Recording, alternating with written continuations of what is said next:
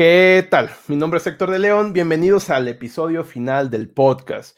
Si habían escuchado los podcasts, habíamos ya transmitido el episodio final, episodio 50, pero estuvieron exigiendo, pidiendo, muchos les me decían, oye, es que estoy trabajando, estoy manejando y me gusta escuchar tu podcast. Entonces, decidimos hacer un podcast último del año, un podcast especial. Ni siquiera tiene número, es un podcast especial tenemos por primera vez en el podcast un invitado, por primera vez en el canal como invitado va a estar este, esta persona, amigo, compañero, y obviamente es también un podcast especial por eso. Recordar que este podcast es transmitido por YouTube, Facebook, Twitch y Twitter en vivo y va a estar en repetición en iTunes, en Spotify y también en YouTube. Entonces, si tú llegas aquí de repente y dices, ah, aquí se empezó, ¿puedo escucharlo más tarde? Claro que sí. Entonces, quiero dar la bienvenida a mi amigo, compañero, Christopher Díaz de Coderos. ¿Qué tal, Christopher? ¿Cómo andamos? Amigo, muy bien. Hasta, hasta parece que nos pusimos de acuerdo ahorita con tú, tú de negro y yo de blanco acá con el fondo. Pues la verdad, un honor de verdad estar aquí en, tu canal. La verdad es que este, hasta se siente así como, como tenebroso el ambiente, como, como oscuro, metalero. Entonces, la verdad, un gustazo estar acá, un privilegio y pues también compartir con tu comunidad. Entonces, para mí, un súper honor estar por acá, amigo. Muchas gracias. Y, y pues más que nada, el podcast, ¿a qué vamos? Es un top, pero no es que sea el top absoluto. Eh, hablar de tops de lenguajes de programación o de lo que viene el siguiente año es de repente muy variante. Eh, tenemos que basarnos en muchos aspectos, muchos factores, la popularidad, los aspectos de salarios, cuánto trabajo hay, las regiones. Entonces, hacer algo absoluto que digas, ah, es el top absoluto, pues no. Entonces, después de este disclaimer, no quiero que quede esa parte de, ay, es que ellos dijeron que el mejor lenguaje es Fortran. Entonces, no. Entonces, el punto es pasarla bien, charlar. Ustedes en el chat me pueden ayudar. Si se fijan arriba, hay un enlace donde ustedes van a poder votar para que la gente también diga cuál es el top 10 o digamos cuál es el mejor lenguaje de programación que ven que va a ser relevante en el 2021. Y bien, eh, prácticamente vamos a dar el resultado al final de esa encuesta. Entonces, ahí está, va a estar útil hasta que se acabe este podcast en vivo. Si tú lo estás viendo en repetición, perdiste, ya no hay, ya se acabó esa decisión. Bien, entonces, eh, van a poder darnos preguntas. El asunto de que estén vivos es que nos van a poder dejar preguntas, comentarios. Vamos a leer algunos, que ahorita voy a leer algunos que están aquí. Mira, aquí está mi, nuestro amigo de Veloteca, que ya se va a ir a dormir, dice. Saludote. Y aquí dice, ah, ok, están ah, invitando, participen dando su opinión en el formulario. Muchas gracias de Code. Es importante para que al final esté la decisión, eh, la parte de ustedes también hacer nuestro propio top. Bien, nosotros nos hemos basado en la descripción de, este live, están las fuentes, las referencias. Obviamente tenemos que hacer un promedial por ahí de la decisión de cuál es el número para cada lenguaje. Y bien, iremos del número 10 al número 1. Podrán hacer preguntas, recordar eso. Ustedes son importantes, importantísimos, por eso es en vivo. El chat tiene que estar ahí, comentar, comentar. Estamos transmitiendo por muchas plataformas, entonces vamos a ver todos los comentarios de esas plataformas. Y pues nada, eh, Christopher, ¿tú crees que hay una problemática haciendo el top? Sí, y de hecho creo que hay veces que hay confusión con el tema, porque hay como varios rubros, ¿no? Y depende quién haga como la, encuesta, porque hay que, como lo acaba de decir Héctor, hay, que recordar que muchas veces estos tops están basados en una encuesta. Entonces, la encuesta muchas veces se divide en temas de popularidad, en temas de, no sé, del empleo, como dijo Héctor, en temas de salario, etcétera. Entonces, a veces tendemos a confundir que porque a lo mejor por ahí dicen que es más popular X lenguaje, pues entonces es como que es nuestra obligación tener que aprenderlo y, y, ya buscar empleo de eso, ¿no? O sea, una cosa es que sea más popular, otra cosa es que sea el más usado. Entonces, yo creo que sí, más que problemática, genera como a veces controversia o genera confusión, pero lo bien, bien lo dijo Héctor, ¿no? Al final, esto es como una predicción y las predicciones no es que están escritas en piedra en el futuro, sino que realmente es como una, es como cuando estimas un proyecto, ¿no? Que estimas más o menos qué es lo que va a ocurrir y en qué tiempo, pero las cosas podrían variar y cambiar. Entonces, al final esto puede ser una proyección también del, del pasado, con respecto a lo que puedo ocurrir en el futuro. Entonces, eh, creo que al final no debemos tomarnos esto eh, al pie de la letra y nos debe servir como una fuente de información más como para tomar una, una decisión. Y pues lo que sí creo que es un hecho es que habrá lenguajes que sigan manteniendo como un puesto, que, que se mantengan o coincidan con otras encuestas, eso creo que sí, y eso creo que puede ser una buena información, pero muy importante, pues siempre tomemos esta información con pinzas. Ya lo has dicho, con pinzas, porque eh, de repente van a decir, ah, es que ahí lo dijeron, es el mejor. No, también, a final de cuentas, el, el, mejor lenguaje de programación donde tú te sientas cómodo, es algo subjetivo, pero aquí vamos a divertirnos, entonces hay que echarle bulla. Bien, vamos a comenzar con el número 10, ¿te parece, Christopher? Vamos a comenzar presentando el número 10, que es el lenguaje de programación llamado Swift. Swift, lenguaje de programación para hacer aplicaciones, para hacer tanto aplicaciones lo que es en Apple, en macOS. Entonces, este lenguaje eh, tiene su cierto público, creo yo, su público que son muy de Apple y ellos así como de, ah, ok, quiero hacer aplicaciones para iPhone y se centran mucho en aprender Swift. Fíjate que este lenguaje de programación eh, tiene características, a mí me gustó, alguna vez lo, lo, me metí de lleno, no me he metido como un experto o como más allá, me metí de lleno porque se me hacía interesante que traía características de, más allá de, funcional, de paradigma funcional, traía cositas características muy, muy, muy fuertes de Haskell, de un lenguaje de programación muy viejísimo, que es puro funcional. Y, y aparte viene también como una evolución de Objective-C. A mí, otra cosa de las que se más interesantes es que Swift trabaja con librerías directamente. Si tú, tú tienes librerías hechas en Objective-C, en lenguaje C, las puedes cargar sin problema. Es decir, no, no hay como, ah, solamente cargo librerías de Swift. No, puedes cargarlas sin problema este lenguaje de programación a mí se me hace como de esa generación que ya vienen como un multiparadigma muy fuerte. Y a mí se me hace, creo, yo lo veo así, quiero meter un poco de controversia. Creo que este lenguaje de programación, si fuera más allá de lo que es hacer desarrollo de aplicaciones, si se pudiera, desconozco, a lo mejor ya hay algo, si se pudiera hacer, pasarlo a hacer ciertas cosas más allá de hacer aplicaciones móviles o aplicaciones para MacOS, quizá podría tener un punch de subir más niveles. ¿Y tú, tú, Christopher, has utilizado este lenguaje de programación, Swift? Fíjate que Swift como tal no lo usé. Me tocó aprender un poquito de Objective-C, que por cierto, hasta que me acuerdo, si no me falla la memoria, venía de, de, de cuando le dan cuello a Jobs de Apple y lo eh, él ya ves que lanza una máquina que no me acuerdo si se llamaba Next, no, no recuerdo, no sé si es una máquina, un sistema, no recuerdo muy bien, pero de ahí viene este lenguaje de Objective-C. Y lo, cuando me acuerdo que estaba yo en una fonda comiendo justamente cuando lanzaron Swift y pues pusieron así como cierta sintaxis y dije, órale, está, está, lo primero que dije es, se parece un poco a JavaScript y es que la diferencia con, con Objective-C era enorme porque se me hacía demasiado verboso Objective-C, o sea, eran sentencias enormes, los, los, métodos y todas las funciones. Y Swift se me hizo como una versión mucho, mucho más light, mucho más sencilla, ¿no? Te digo, se me figuraba hasta como parecida a JavaScript. Y me dije, órale, qué interesante. Lo curioso es que ya, pues ya, ya no me tocó como meterle ya mano, en realidad, porque eh, como que tuve una pequeña incursioncita en eso y ya jamás volví a tocarlo, pero creo que fue, creo que fue una buena decisión, creo que al final creo, los que programan para nativo, obviamente serán los que podrán decir qué, tantas cosas buenas hubo o no, pero creo que en general fue una buena evolución y para facilitar sobre todo el tema de, del desarrollo en, pues en todo lo que es este iOS. Entonces, pues creo que es de lo de lo que más o menos puedo recordar de, este buen Swift.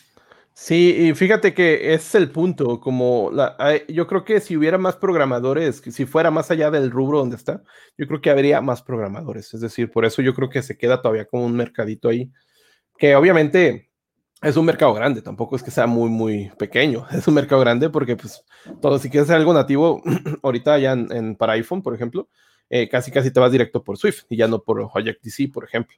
Entonces ya... Fíjate, fíjate que yo creo que Apple no haría esto como de, tomar este lenguaje, por ejemplo, y, aplicarlo o usarlo como para otros propósitos, pues ya sabemos cómo es Apple, ¿no? Que es muy cerrado en el tema de hardware, en el tema de software. Entonces, sería curioso que de pronto dijera, bueno, ahora vamos a ocupar Swift para que también puedas hacer eh, frontend, por ejemplo, ¿no? O a lo mejor punto que sí, lo, que sí lo hicieran, pero fuera nada más como para, como para que funcionara en Safari, ¿no? No sé, estoy pensando en una tontería, pero, o sea, creo que son tan cerrados en ese aspecto que no, no, no, no creo que lo abrieran, pero sería interesante. O sea, o sea estructuralmente, gramaticalmente se me hace un, un lenguaje interesante. Y fíjate, eso de Safari se me hizo como el Blazor de iOS, ¿no? O sea, sí, como que, ah, ok, vamos a hacer nuestro propio web assembly con, con Swift, ¿no? Exacto, exacto. ¿Y, qué te parece si seguimos al siguiente lenguaje, el número 9? En el chat, decirnos su top, ahí más o menos qué son los que creen que van a estar en los tres primeros lugares, en los cinco lugares. Eh, ya sabemos todos que el primer lugar ya sabemos cuál va a ser, ya sabemos que es este Fortran, entonces no, no dialoguemos eso. Entonces, no, no, no se peleen por el primer lugar, díganme cuál va a ser el segundo, tercero, cuarto y quinto. Ahorita vamos, vamos al siguiente lenguaje de programación, número 9 ahora mismo. Cuando hago estos top me siento como Dross, ¿eh? Acá de, esto no es un top, son los 10 lenguajes de programación que te perturbarán como programador. sí, sí, sí, sí, no, ya, ya, ya de hecho ya están ahí en el chat diciéndote que, que, sí va a dar Dross el, top, ¿no? Entonces, ya hay la costumbre. A ver, el, el siguiente lenguaje, que de hecho también me ha tocado interactuar realmente muy poquito, al menos conocerlo, y eso porque justamente mi esposa, eh, ella es economista y a veces eh, le ha tocado hacer econometría y suele ser un lenguaje muy, muy, muy socorrido, digamos, el, tema de R por el tema de, del performance para ciertos cálculos. Y cosa, cosa interesante, ¿no? Eh, creo, que, creo que los sueldos, por, aquí tenemos una nota, ¿no? De que andan rondando sobre los 93 mil dólares anuales, creo que no está mal. Eh, y de hecho, cuando tú te pones a escribirlo, es, o sea, yo me sentí como limitadón con el, con el lenguaje, ¿no? Porque como, no sé cómo explicarlo, como que es como que tienes, tienes una consola y como que puedes hacerlo nada más como en la consola, como no, no, no, sabré explicar esta sensación con este lenguaje, ¿no? Como, como SQL, se puede decir. Sí, algo así, por, pero es como un híbrido, es como un híbrido entre como fusión, o sea, imagínate que fusionaras de pronto SQL como con, con Python, una cosa así, ¿no? O sea, ojo, ¿eh? esta es una percepción mía de cuando yo lo hice, no vayan a decir, ay, sí dijeron en el podcast de Héctor, que, que es una fusión de, no, no, no, no, es, es como yo lo, como yo lo siento, ¿no? Entonces, justamente lo que les decía, ¿no? Es un lenguaje enfocado al, análisis estadístico, eh, multiparadigma también, por cierto, ¿no? Orientado a objetos, vectorial, funcional. Eh, y además, pues, se puede conectar con otros gestores de datos, que creo que eso es muy interesante, ¿no? O sea, no, no está como limitado. Y, y, fíjate, también un dato que viene aquí interesante, ¿no? El tema de que se integra con otros lenguajes como, como Perl, que por cierto, yo, no sé qué ha sido de, de, Perl, la verdad, este, y, con Python, ¿no? Entonces, eh, y, bueno, también se usa muchísimo también para investigación científica. Desconocía que se usaba, que para, para Machine Learning, aunque creo que es obvio, ¿no? Eh, para la minería de datos me queda clarísimo que es súper útil, matemáticas financieras, etcétera.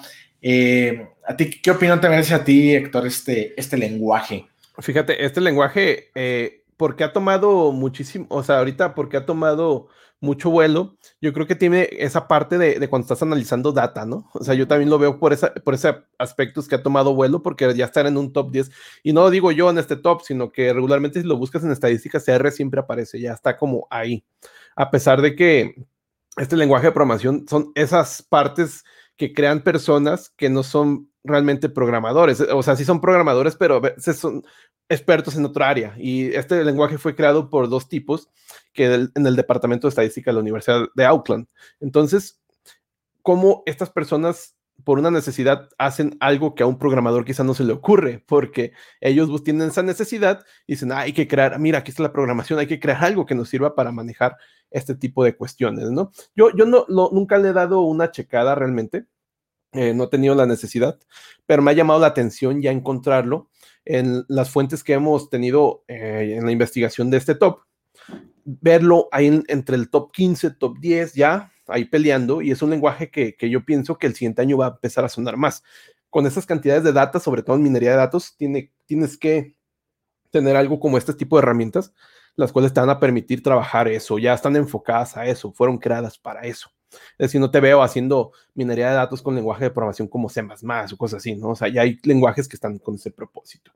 ¿Qué te parece si leemos un poco el chat? A ver qué dicen las personas.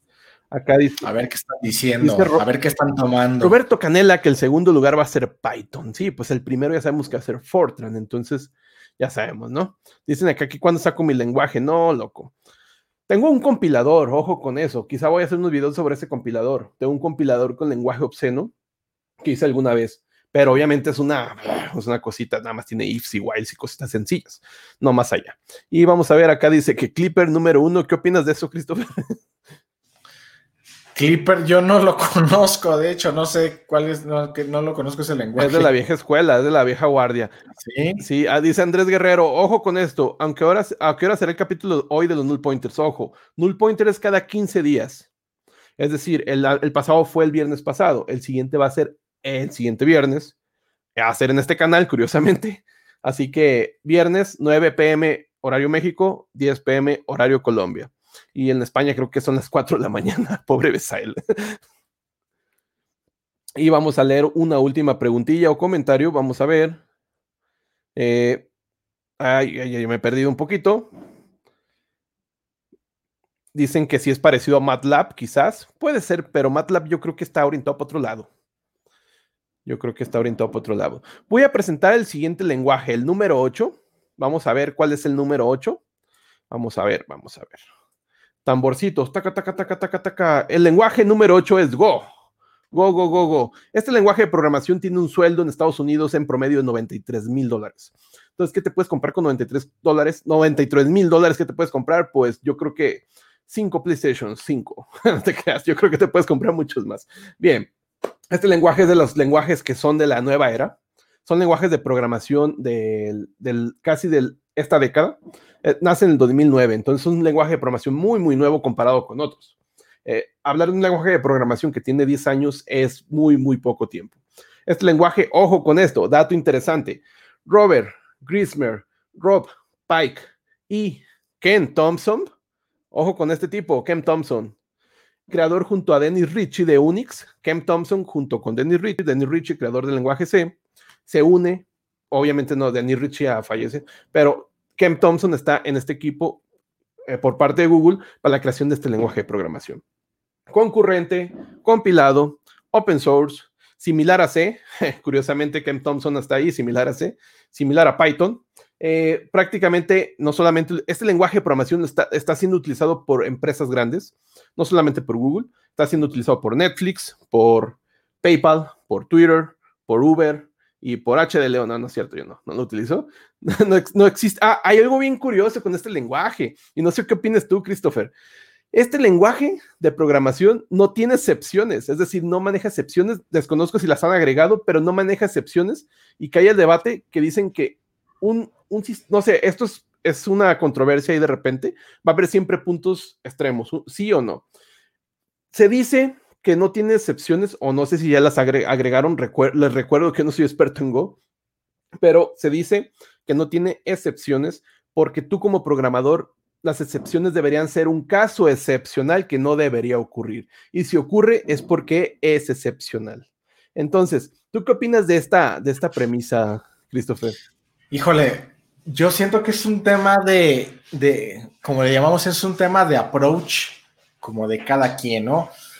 Por ejemplo, o sea, a mí me ha tocado que a veces he agarrado o, he aprovechado las excepciones como un medio de validación de datos, pero sí hay, pero sí hay un debate, ¿no? O sea, hay gente que me diría, no, ¿cómo crees? Estás loco. O sea, las excepciones es lo que acabas de decir, para algo excepcional y que no debería de ser.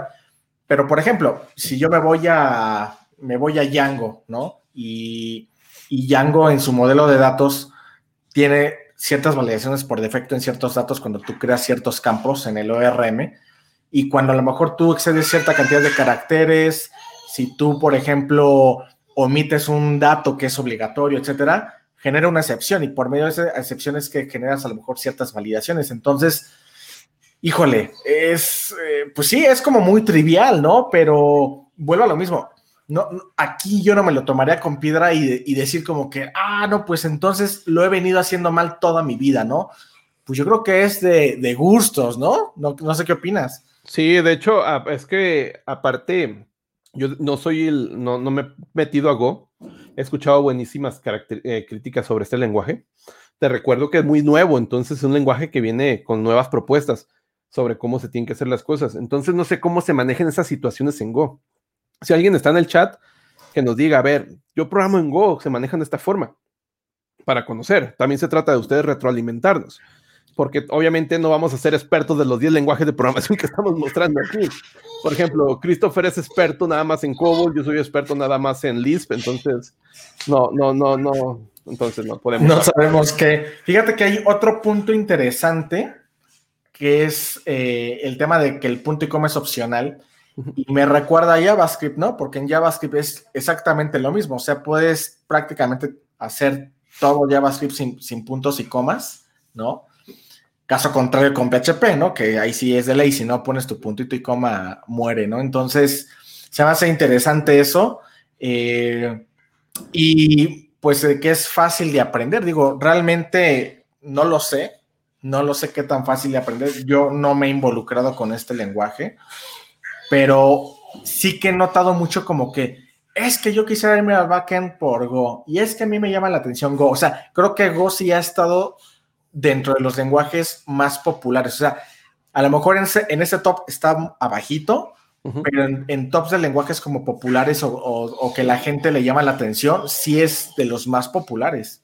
Sí, hay un dato interesante. Hay otro lenguaje de programación llamado Go con el signo de, exclamación al final. Así, Go, signo de exclamación. Ese lenguaje no es tan famoso, pero hubo una controversia porque el creador de ese Go, no sé cómo se diga, Go, o sea, Go, exclamación, les dijo, oigan, no sean cabronazos, cambien el nombre. y yo creo que terminó de matar el lenguaje de este sujeto, no me acuerdo el nombre, pero él, él sí le dijo a Google, no, o sea, aguanten, no, o sea, yo soy un, mortal que está creando un lenguaje de programación que se llama casi igual y tú llegas y pues nadie va a saber quién cuál es el mío, ¿no? Eh, este, este lenguaje de repente también, es utilizado bastante, sobre todo en procesos que son de carga masiva, donde vas a tener, no, poca interacción de usuarios, o sea, de repente vas a tener, manejar muchísima concurrencia, por ejemplo, por eso está orientado a concurrencia. Es muy parecido a, yo creo que lo que es este Clojure, o este, este tipo de lenguajes que son como funcionales, concurrentes, que trabajan en paralelo. Y por ahí, yo le voy a dar una checada, me, me ha llamado la atención cómo ha crecido, a pesar de que es un lenguaje muy, muy nuevo. Y, y eso me, me, llamó la atención cómo desaparece en un lenguaje porque se llama parecido. Fíjate que por, por acá de Sisu dice que se validan con, con if, ¿no? Me imagino que ha de programar en Go. Eh, pero fíjate, ahí hay una cosa interesante. Cuando tú haces, por ejemplo, algunas validaciones con, los, con las excepciones, o sea, justamente en ese momento detienes la ejecución de, del código, ¿no? Y acá con el if, entonces es bueno, ok, entonces, ¿qué? Hago, lo meto en un if y hago un return de de algo falso, de... Estaría bueno que nos platicaran un poquito más de, cómo, cómo, es ese manejo, ¿no? Eso es lo que se me hace muy elegante de una excepción, porque al final, ya sea que la cachas o haces alguna otra cosa alternativa. Entonces, les digo, es como, como que depende. Sí, es que el contexto, ¿no? También para donde está orientado, a lo mejor no, no, no hay situaciones como las que estamos acostumbradas, ¿no? Por ejemplo, acá, imagínate, vas a conectarte a una base de datos, vas a comprobar que la conexión exista o, o sea, vas a estar haciendo la comprobación cada vez para que no caigas en una excepción o, qué haces, ¿no? A lo mejor por ahí va el punto, que están orientados a otro tipo de situaciones. Entonces, a lo mejor ahí las excepciones no son tan...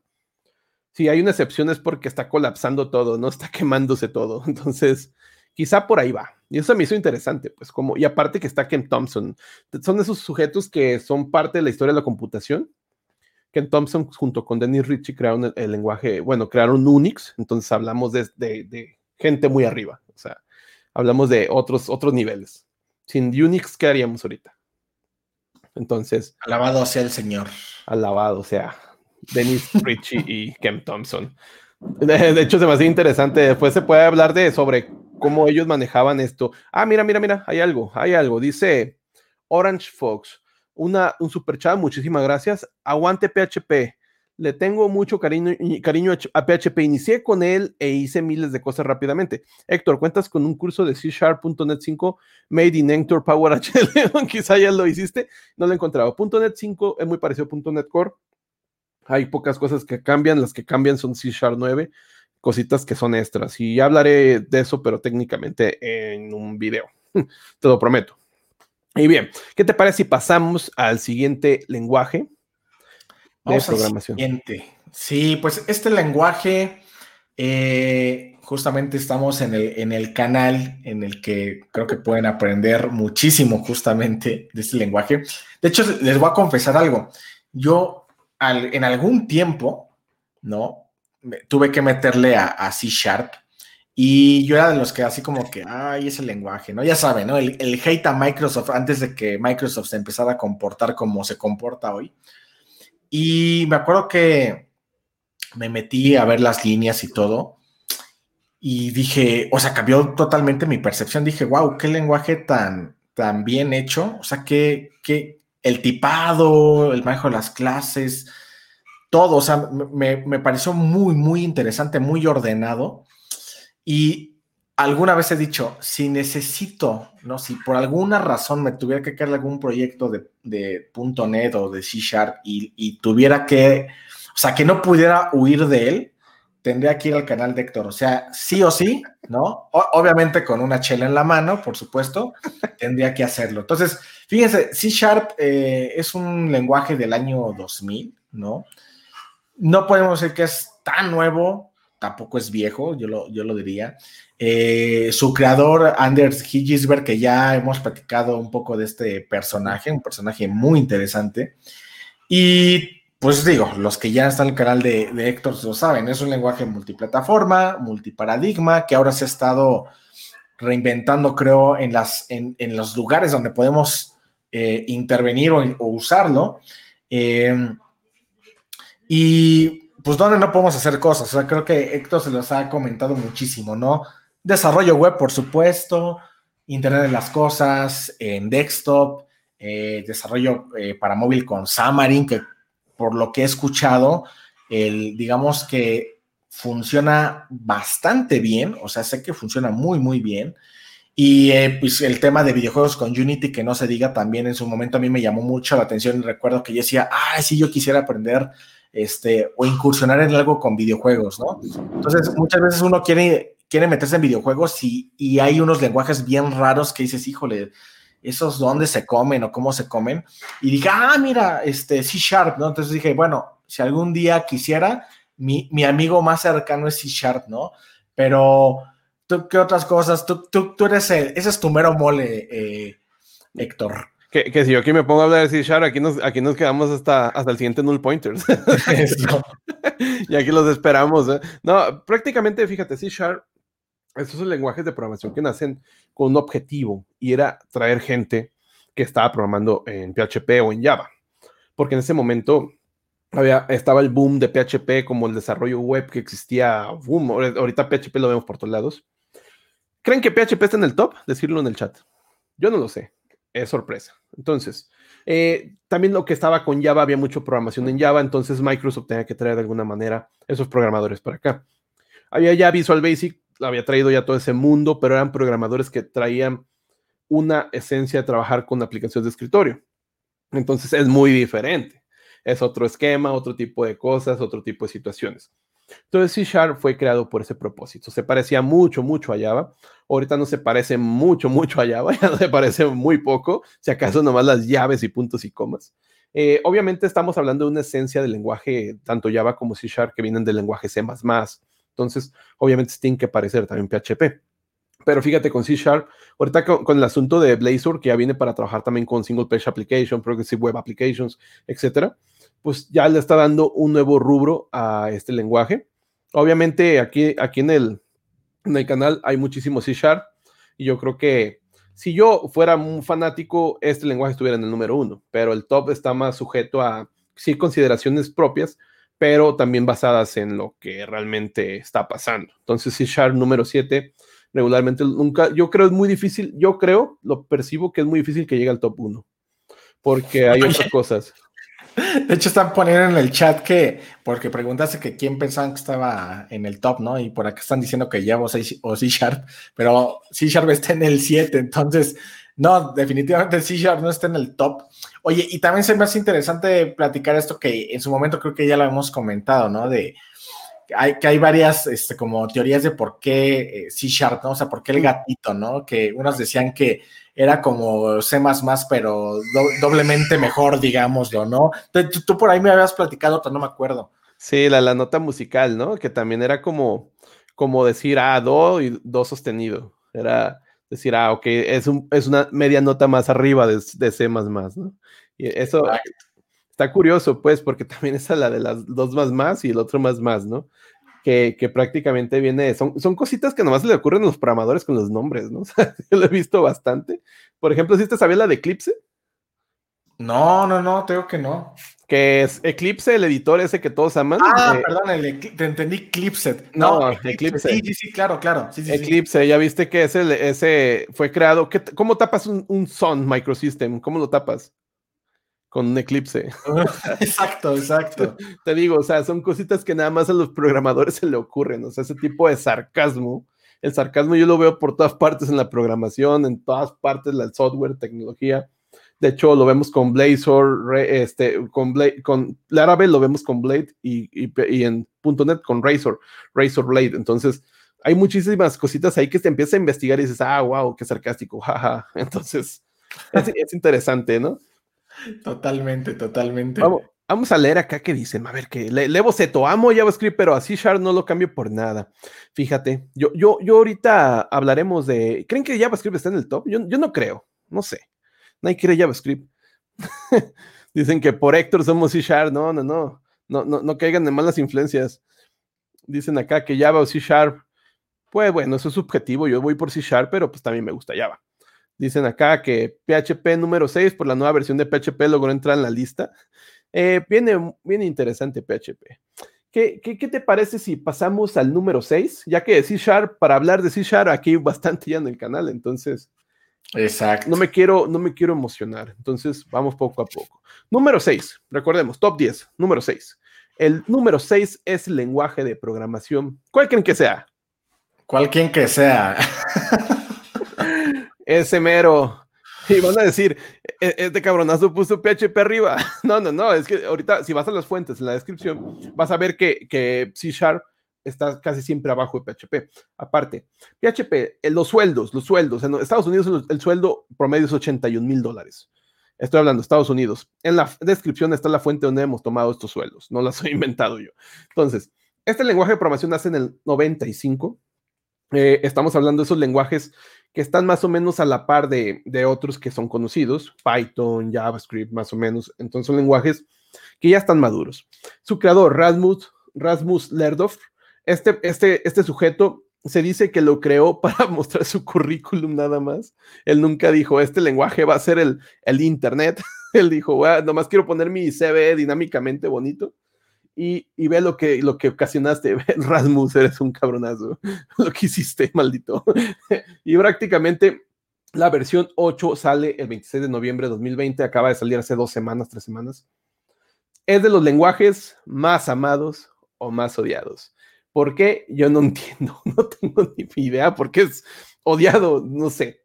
Y según este, el sitio W3Tech, el 78.9% de los sitios en general de Internet. Obviamente no vamos a contar los de la Deep Web, eso no sabemos en qué están hechos, yo creo que en C++. Eh, están hechos con PHP más del 78% de sitios. Eso es bastante, es mucho, es muchísimo. Es decir, 8, casi 8 de cada 10 sitios están hechos en PHP. Sitios que se puedan indexar, claro. O sea, mejor hay sitios que son privados no sabemos en qué estén. PHP, eh, desarrollo web, scripting, CMS, e-commerce, Facebooks, no sé, PHP. ¿Tú, qué opinas de este lenguaje? ¿Tú, ¿Tú eres de los que lo aman, lo odian? ¿Eres neutral? Fíjate que, bueno, antes, de comentar eso, 78.9% está rudo. O sea, está, en serio, está, está rudo. O sea, yo, yo creo que es el lenguaje predilecto de la web a quien le pese, porque es un lenguaje para web. O sea, finalmente es un lenguaje para web, ¿no? Eh, no, fíjate que no le odio. De hecho, hace, creo que, no sé si fue en los null pointers que dije que ya no, ya no iba a tocar PHP, pero sorpresa, me acaba de caer un proyecto y voy a tener que regresar al PHP.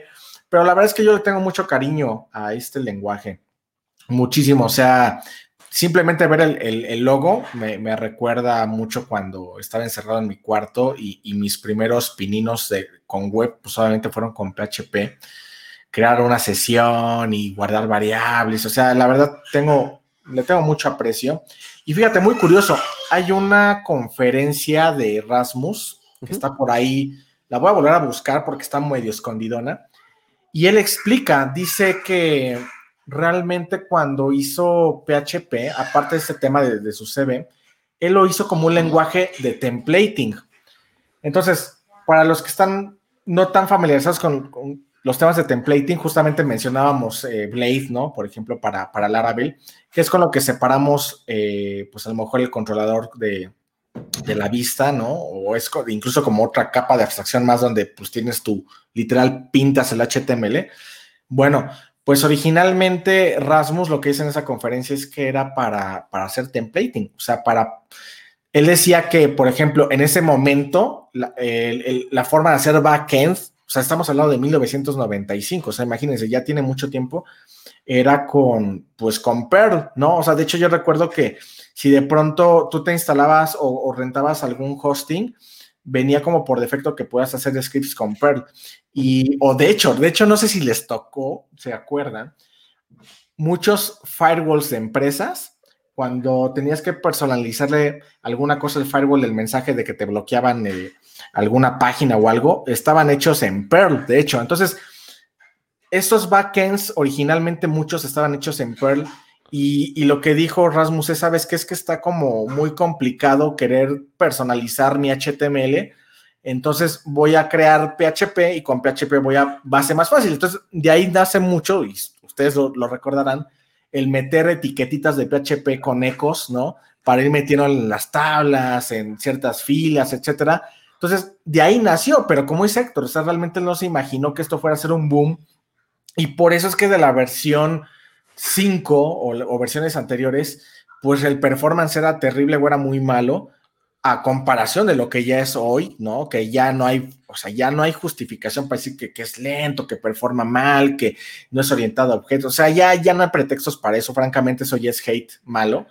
Eh, entonces, de ahí viene, o sea, y afortunadamente ha sabido evolucionar.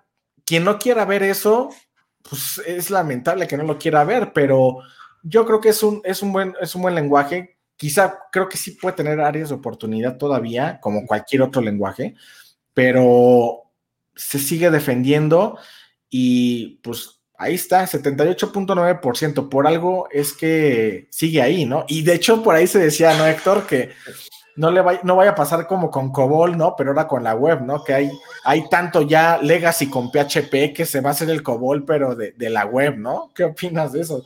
Pero fíjate, eh, eh, lo que, pasa con COBOL también, con PHP, también COBOL, este, más bien, COBOL fue creciendo desde su creación, agregando, COBOL no, no era orientado a objetos cuando se crea, entonces fue creciendo, pero era un, estamos hablando del 58, 59, estamos hablando de hace o sea, Christopher estaba naciendo apenas, entonces estamos hablando de hace 60 años, ¿no? Más de 60 años. E-, era yo un feto. Era, estaba por nacer. Entonces, ahorita hablar de las situaciones son muy distintas. Ahorita el Internet nos permite hacer que podamos participar en esos proyectos como open source, trabajar, evolucionar, eh, aconsejar, eh, este, ¿cómo se dice? Dar, dar puntos de vista recomendar. Entonces eso ayuda bastante. En este punto es cuando yo no lo comparo tanto con COBOL porque son otras situaciones. PHP 8 nace, bueno, no nace, sale el 26 de noviembre. Trae un, concepto llamado Jobs in Time, que prácticamente es que tú puedas precompilar una parte de PHP. Siendo interpretado, puedes precompilar en bytecodes. Siempre lo compilado va a ser más rápido que lo interpretado porque el bytecodes es código máquina. Entonces, si ya tienes ciertas partes de PHP en bytecodes, Entonces ya es más rápido, súper más rápido. Es decir, ya tienes cosas, eh, cajitas que van a solucionar flujos, soluciones de algo, pero van a funcionar rapidísima. No se va a tener que reinterpretar, sino que esa cajita ya mágicamente la soluciona. Lo que entra, te soluciona lo que sale y ya, se acabó. Esto es muy parecido a lo que está pasando con WebAssembly y JavaScript. Entonces, estas nuevas características, hay un sujeto en YouTube que hizo un video, ya es viejo, más o menos tiene un año, sobre PHP 8. Obviamente PHP 8 ya estaba ahí, lo podías compilar y trabajarlo. Eh, este sujeto hace gráficas con, con PHP y demuestra cómo su rendimiento avanza desde el 7 al 8. O sea, hay bastante mejora. Ya, ya se puede hacer renderizados con PHP 8, por ejemplo. Ya está haciendo ese brinco. Entonces yo pienso que PHP, si tú trabajaste con PHP hace 10 años, ese PHP no es el mismo PHP de ahorita. O sea, ahorita trabajaste quizá con PHP 5. Entonces, desde el 7 el rendimiento va bastante bueno. Trae ya tipado, ya, ya tiene interfaces, ya tiene, de hecho tiene muchísimas cosas. Ya en PHP 8 tiene el tipo union, que es como el TypeScript, el que puedes tener varios parámetros y decirle, ah, va a ser tipo int o, o, float o, o float o tipo string, pero no puede ser otro. Entonces está interesante esos punch que está haciendo. Yo creo que está evolucionando bien. No creo que vaya a ser el COBOL, pero yo creo que la gente que odia algo que no conoce es porque eso, porque no lo conoce, yo creo. No sé, ¿tú qué opinas de eso, Christopher? Sí, totalmente. Y de hecho, por ejemplo, yo siento que desde que ocurrió en su momento la entrada de, Composer, el tema del namespacing, que yo recuerdo que dejé un tiempo PHP y cuando regreso, pues ya traía el, este, el tema del namespacing. Dije, órale, o sea, son, son características que le van agregando valor a, PHP.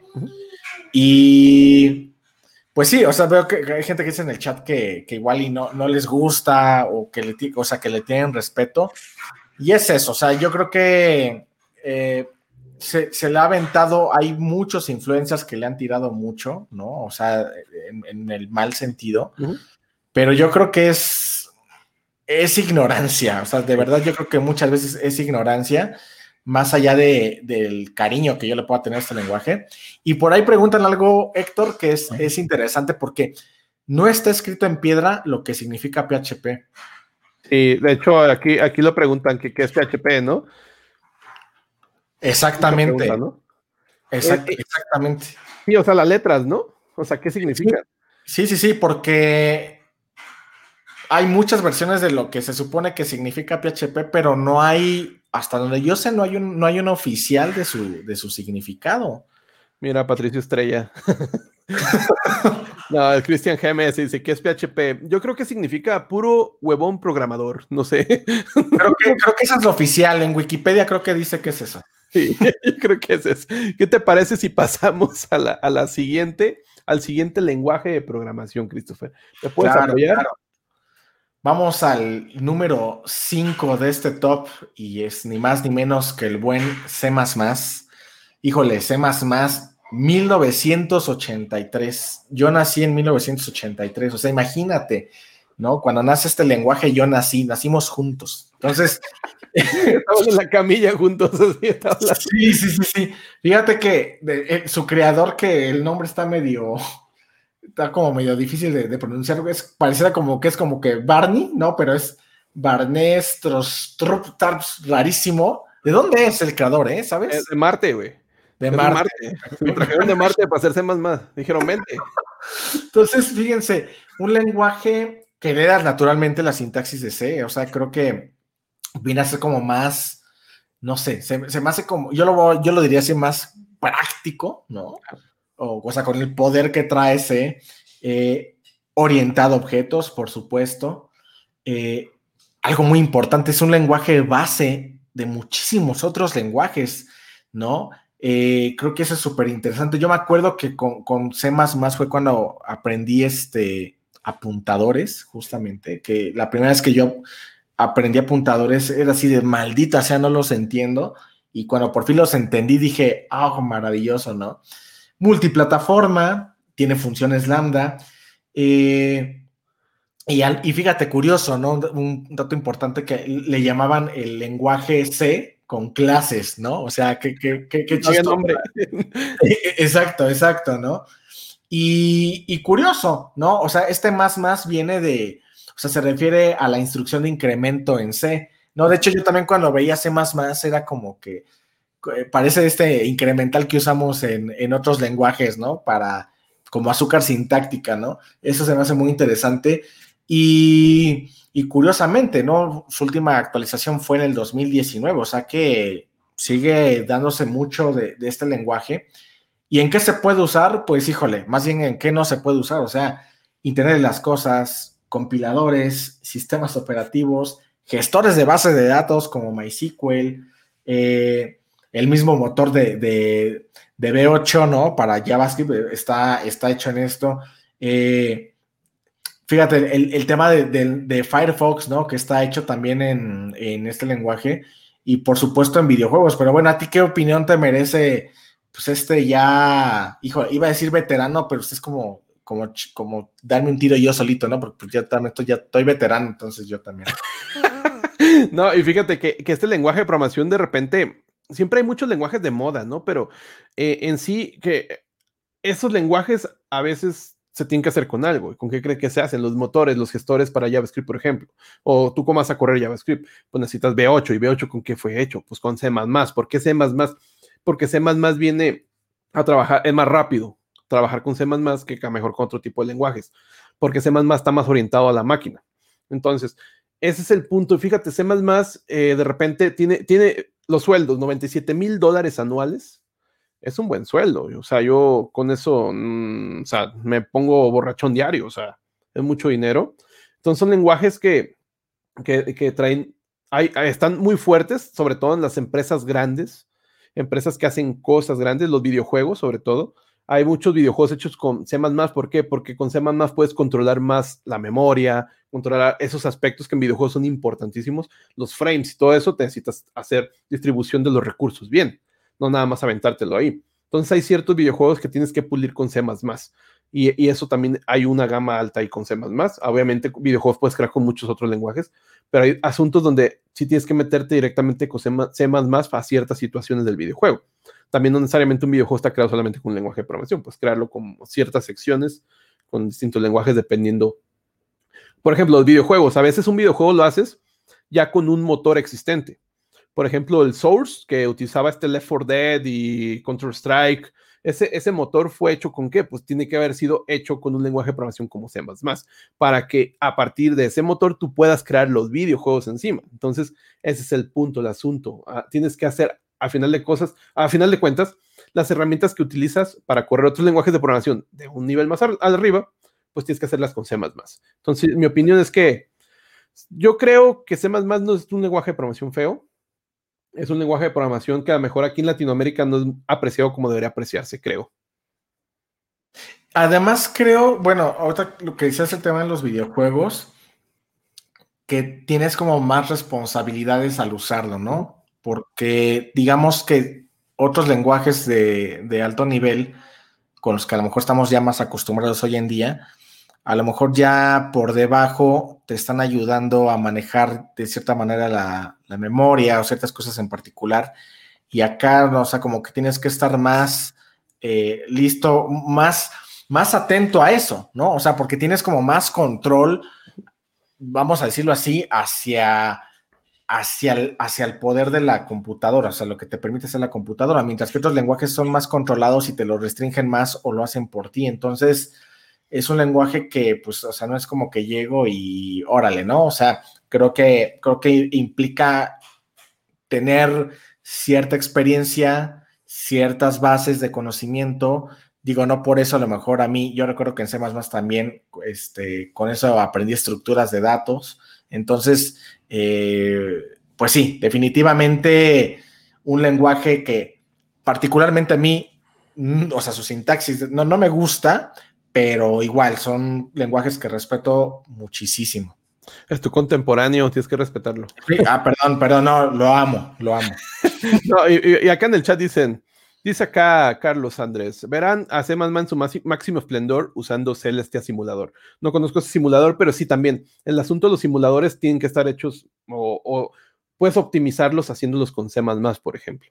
Entonces es también otro punto, ¿no? Los simuladores, que ahorita ya hay simuladores de todo, hasta yo simuladores de, avión, de conducción, de, trenes, lo que quieras. Entonces, para manejar bien fluido el, simulador, pues te conviene hacerlo con lenguaje como C++. Dice acá Héctor Damián, C++ en web es como correr carrera Fórmula 1 a pie.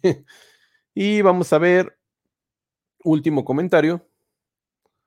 Dice acá Arturo Castro. Entonces, C más el lenguaje para programar programas que hacen programas regularmente, sí. sí, tenemos que hacer programas que programen otros programas. Eso es el, concepto de la máquina universal de Turing. Una máquina simplemente todos, todos los que están haciendo Node, ¿no? Este, pues al final su, lenguaje eh, JavaScript pues, está, está montado sobre una base que es C. Entonces, eh, es lo que siempre decimos, ¿no, Héctor? Que al final trabajamos de capa sobre capa, sobre capa, sobre capa, sobre capa, sobre capa.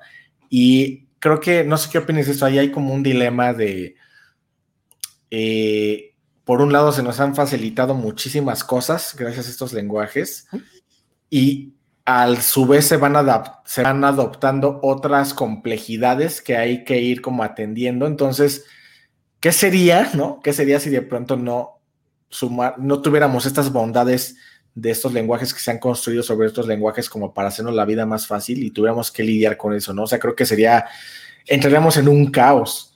Sí, sí, y aparte es eso, ¿no? Como estar haciendo estructuras ya, piezas de Lego, que ya funcionan eh, como esas piecitas de Lego ya funcionando estables, estáticas y se acoplan a otras piezas de Lego y tú puedes trabajar sobre piezas de Lego más grandes, que es lo que te permite hacer lenguajes como estos, ya te crean ciertas funcionalidades que funcionan ya flexiblemente administrando la memoria correctamente, las puedes utilizar en otros lenguajes de programación, por ejemplo, C++ puedes crear tus librerías y correrlas en C Sharp, por ejemplo.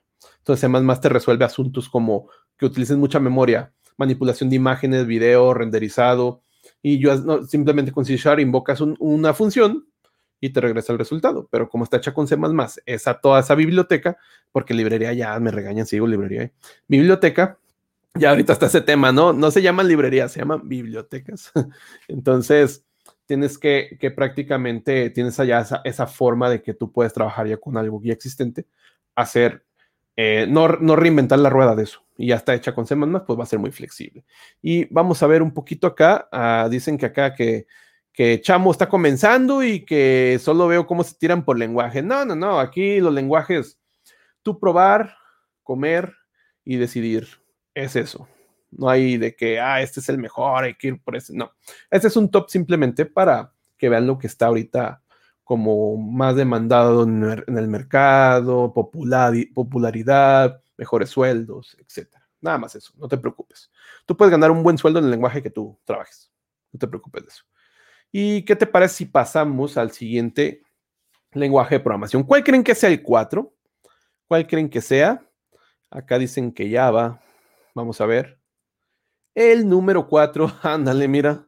Alguien me hackeó, me han hackeado. el lenguaje de programación número 4. Ojo con esto, les recuerdo que en el link está una encuesta donde pueden ustedes ah, participar. Al final vamos a dar ese top que ha decidido el chat y las personas de la comunidad. Entonces, Ahorita al final vamos a, mostrar el resultado. Bien, Java. Sueldo promedio en Estados Unidos, 104 mil dólares anualmente. Java es de esa generación de, junto con PHP, JavaScript, de los 90, del 96. El, el, equipo que lo crea se llama Green Team, compuesto por 13 personas, pero dirigidos por James Gosling. Este, este tipo dirige ese, ese proyecto en, su, en, su, en la empresa Sun Microsystem es orientado a objetos, sabemos que Java es orientado a objetos y por sí ya le han agregado las lambdas también, paradigma funcional. Curiosidades, prácticamente Java tenía un nombre llamado OAK o Roble en inglés. Eh, prácticamente era porque el tipo que lo estaba, este James Gosling, tenía un roble afuera de su oficina. Entonces era así como, ay, ¿cómo le pongo? ¿Qué nombre le pondré a este lenguaje? OAK, ah, OAK. Entonces, eh, lo que dice prácticamente el nombre, pues obviamente fue provisional. Después ya lo cambiaron por Java. Eh, las, áreas que trabaja Java o la que fue propuesta eh, desde un inicio fue para, prácticamente a ser embebido, es decir, trabajar con ese tipo de, de programación que ya veían venir para dispositivos, lavadoras, televisores, videocaseteras, todos esos dispositivos que necesitaban un lenguaje de programación Entonces Java fue orientado para eso principio. Después ya vimos que se pueden hacer aplicaciones de escritorio. De repente empieza a tener mucho auge en la web, en la web a finales de los 90. Nacen las, las cochinadas estas llamadas applets, pero después, gracias, se han muerto. Entonces, este, este tipo de cosas. Java, número cuatro, ¿por qué está ahí? Porque mucho sistema bancario, mucho sistema, este, enormes sistemas, Java te permitía hacer, por ser esos lenguajes de programación más, más este, fijos, más que te obligaban a, tener ciertos lineamientos, se podían hacer eh, plataformas, no, bueno, sistemas enormes con ciertas prácticas orientadas a patrones de diseño, a ciertas arquitecturas. Entonces te, obligaba, te, obligaba a seguir lineamientos y te obligaba también, o te aseguraba que tu equipo de trabajo no, no se fuera por una tangente cuando estaban programando. Entonces, muchos sistemas bancarios están hechos en Java. Entonces, los sueldos van a ser grandes, buenos. Hay mucho arquitecto que se hace arquitecto por Java, porque Java es como que esa parte, bueno, ahorita ya en su momento sí era como que Java es el enterprise, Java es el empresarial, ¿no? Java es el lenguaje, pero ahorita pues ya tiene muchísimos otros lenguajes. Pero Java está en el número 4 por esas cuestiones. Su historia, hay muchísimo programador de Java, Java no está muerto, ni, ni de loco está muerto. ¿Y tú has programado en Java, Christopher? Sí, fíjate que gracias a Java fue cuando aprendí orientación, eh, programación orientada a objetos, ¿no? Que, me costó sangre, francamente. Eh, y, sí, me acuerdo, siempre, siempre saco, mencionamos el tema de los applets porque me acuerdo que en la universidad pues era como, de, eso iban los ejercicios, ¿no? Era, a ver, hazte tu HTML, y vamos a hacer un applet, el típico de la calculadora, ¿no? Ah, bueno, a ver, ¿no? Y de hecho era lo interesante que pues tú podías pintar con, Java este, tus botones, o sea, tenías como elementos de interfase, no de HTML, sino con el propio Java para pintarlo y hacerlo.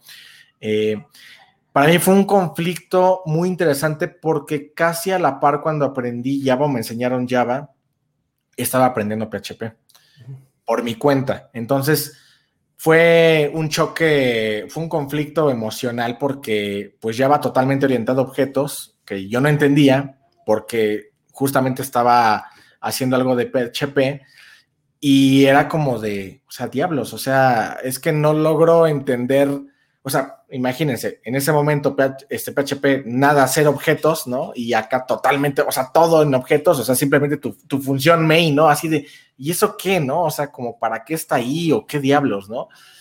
Entonces, híjole, yo, yo creo que ha sido uno de los lenguajes que ha sido revolucionario, ¿no? Siempre fue muy conocido por, el tema de su máquina virtual y que podía ser portable, llevarlo a, otros, a otras plataformas.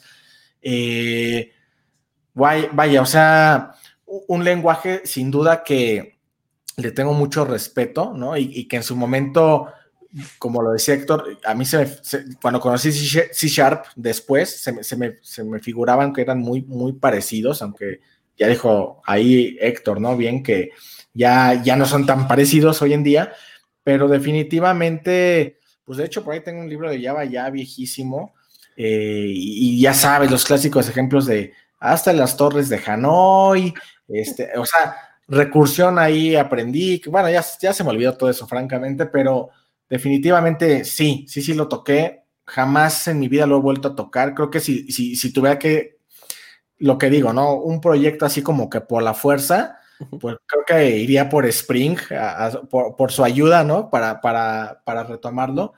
Pero sin duda alguna, un, un, gran lenguaje y como dijo Héctor, de muerto no tiene absolutamente nada.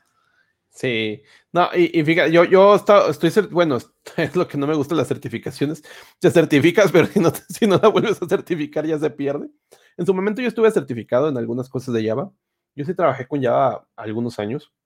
Ahorita me preguntaban una vez, oye, ¿y tú por qué no haces videos de Java? Es que ya no trabajo Java. Entonces, eh, quizá yo si, si era videos de Java tendrían que ser muy básicos, porque yo ya no sé ahorita lo que está en Java, o sea, lo que ha salido, lo que ha ido creciendo, tendría que actualizarme, pero para eso tendría que hacer un proyecto real. Eh, lo último que hice de Java fue un amigo, Miguel, me, pidió ayuda con un programa que tenía, estaba cursando en la universidad y fue prácticamente eso. O sea, ah, oye, aquí cómo le muevo, ya nomás vi. Ah, ok, pero fue hace unos años, ni siquiera fue apenas. Y ya ahorita, obviamente, si retomo Java, pues no se me complica porque pues es, es muy parecido a, la corriente de C. Entonces, ya retomarlo, pues no, no se complica. Yo, yo sí tengo mucho respeto por Java.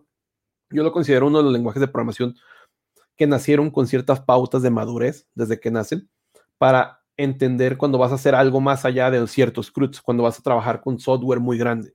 Entonces, esto, esto ya era orientado esa, a esa parte. Y mira, acá está Fernando Mastro Pietro. Creo que ya puedo decir bien su, su apellido. Acá dice, dejen like, sí, dejarlos, porque... Sí, de hecho te iba a decir, somos ahorita justamente 253 espectadores.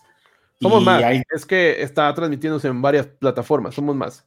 Casi claro, digo, yo, lo tengo acá en YouTube y andamos en 250 y cachito. Entonces, dejen su like, por favor. Creo que este episodio está bastante bueno. Entonces, y además el chat que está súper activo. Sí. Entonces, muchas gracias por estar por, por acá. Digo, a lo mejor ya, ya en el podcast ya es diferente, pero pues los que estamos aquí en vivo. Sí. Eh, ¿Qué se están tomando, chavos? A ver, a ver, a ver, ¿están tomando cerveza o qué pedo? Es viernes, o sea, ¿y qué andan haciendo aquí? viendo dos tipos hablando de lenguajes. Y acá dicen que Android en Java, claro, también esa, esa parte, ¿no? Llega a Java para hacer aplicaciones móviles en Android y también es otro boom, ahí de repente está. Y hay muchas personas que siguen trabajando con Java para Android, o sea, y, está bien, o sea, corre bien, ah, puedes hacer las cosas mágicamente, o sea, también. Obviamente ahorita llega Kotlin y, divide las, las cosas, pero divide los públicos, quizá, pero pues ahí sigue Java. Y bien, ¿qué dice acá que Acá dicen que Java desde la versión 8 ha estado haciendo las cosas bien. Yo Java lo dejé de la versión 7. Entonces yo de repente me puse a ver los lambdas y todo eso cuando me metieron, pero nada más así por curiosidad. No me he metido más. Pero sí, yo no, no, dudo que esté haciendo las cosas mal. Eh, porque ahorita si lo ves en las estadísticas, están en la fuente, en la descripción, vamos, vas a ver que Java está siempre arriba. O sea, eso está ahí. ¿Qué te parece, Christopher, si pasamos a recordar? Faltan tres tres lenguajes de programación. ¿Cuáles serán esos tres? ¿Cuáles serán? ¿Cuáles serán? ¿Qué te parece si presentamos el siguiente lenguaje, Christopher? Este, este está súper interesante, Héctor. De hecho, para serte franco, no, me, no, no había revisado a, detalle ahorita el top y no me esperaba que fuera este. O sea, no me sorprende, pero por los que siguen después en el top no me lo esperaba. Pero la verdad, aquí digo, honor a quien honor merece y pues, uno de los padres, ¿no? De, muchos lenguajes, por supuesto, el, el buen C.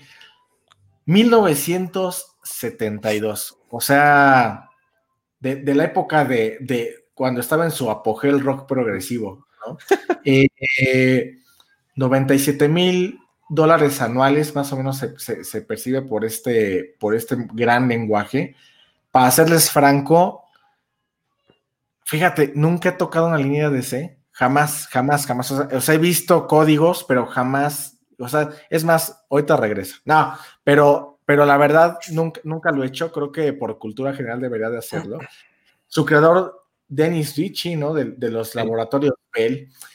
Y curiosidades, ¿no? Evolución del lenguaje B, que, que creo que en canales como el Lector es donde nos podemos enterar un poquito de estas eh, hitos históricos, ¿no? Porque el lenguaje ve así de, ¿y a poco eso existió, no? Este, entonces después estuvo el A o antes estuvo el A o cómo, ¿no? No, no, no, de, hecho yo, desconozco si existió el A, pero sí, siempre, el, lenguaje B sí fue como un prototipo, porque necesitaban como dar más allá, necesitaban hacer modulación del ensamble, del ensamble, ¿no? Del ensamblador. Entonces crearon esto, ¿no? Crearon Denny Richie, ah, yo necesito esto, y de repente también ahí hay, hay un dato curioso que que también hace este lenguaje para ponerse a, crear un videojuego, un videojuego muy primitivo y, ahí se divertían. obviamente no era así, no sé, no sé cómo jugaban en ese entonces.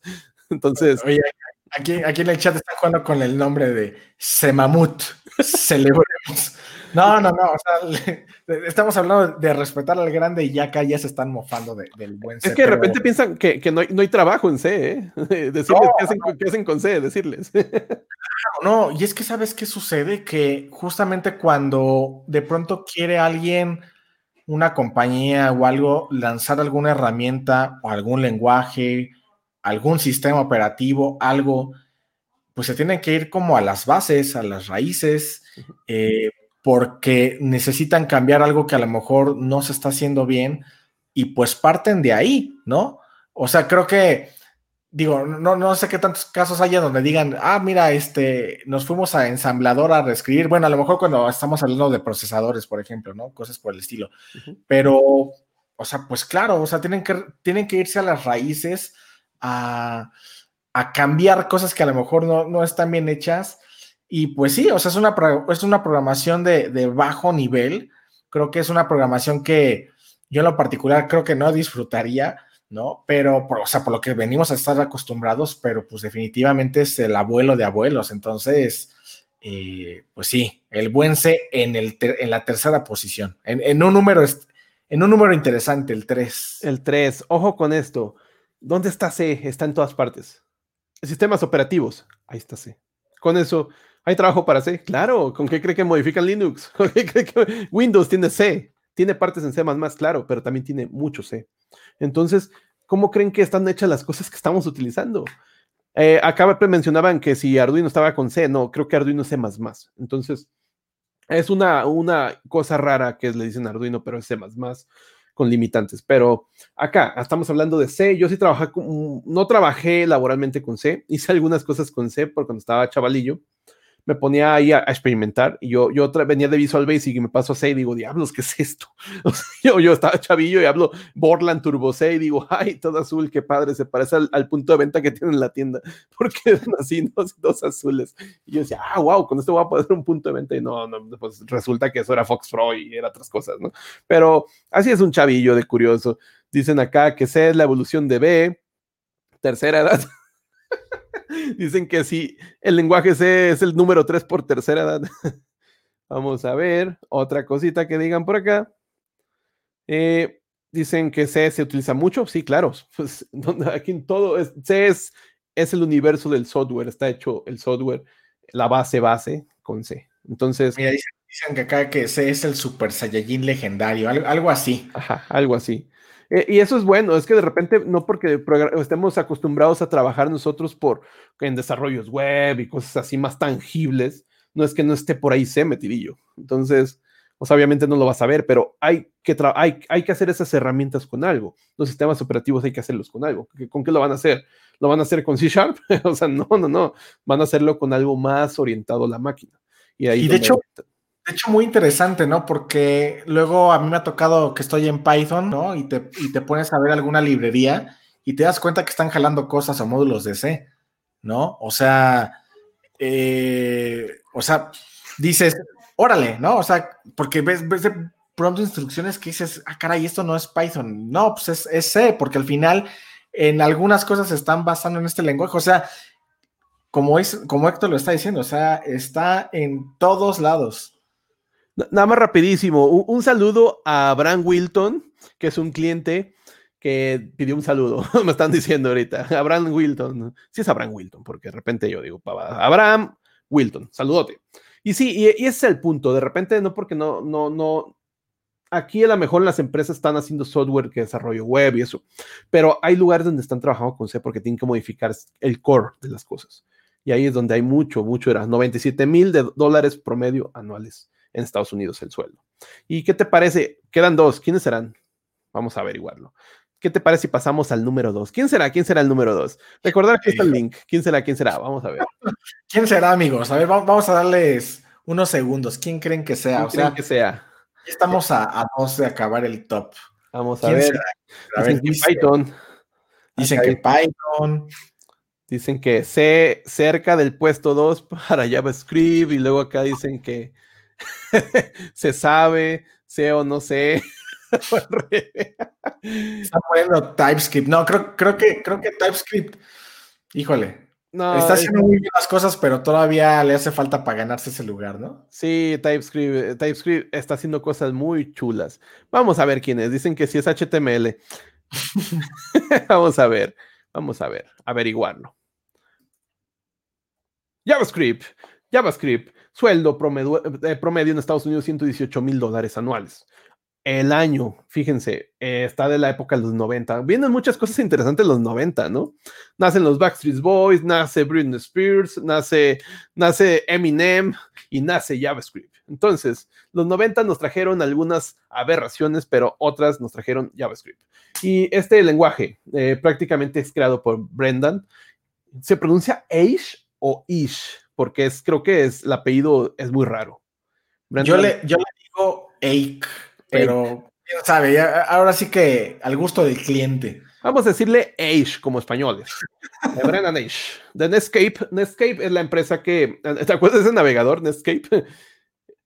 ¿Cómo eh, no? Era su propuesta, ¿no? Que esa es cuando estaba también Visual Basic Script y todos esos tipos de lenguajes que querían hacer esa parte de la programación del ayudarle a HTML a hacer programación, ayudarle a manipular esas cosas del DOM. Entonces crean JavaScript y hay otra, tenía muchísimas otras, otros lenguajes eh, compitiendo, pero JavaScript entra en ese, en ese año, en el 95. Eh, ya sabemos cómo ha sido JavaScript, ha crecido bastante, multiparadigma, basado en prototipos, interpretado, ahorita tiene paradigma funcional. Y curiosidades, el nombre inicial se llamaba Mocha, no sé qué significa Mocha, pero se llamaba Mocha.js, no, Mocha Mocha, y se me, hace curioso, ¿no? ¿En qué programas? No, pues estoy programando en Mocha. imagínate ese universo. Estoy programando en Mocha. Ah, buscamos programadores en Mocha. Mochense con unos mochas. Entonces, JavaScript, Arias, ¿dónde? Yo quiero saber, Christopher, ¿dónde no está JavaScript? Híjole. No, pues es que. O sea, es omnipresente este lenguaje. Y de hecho, por cierto, acaba de ser su cumpleaños. Sí, esta semana, ¿verdad? De hecho, en tu canal hiciste un video especial.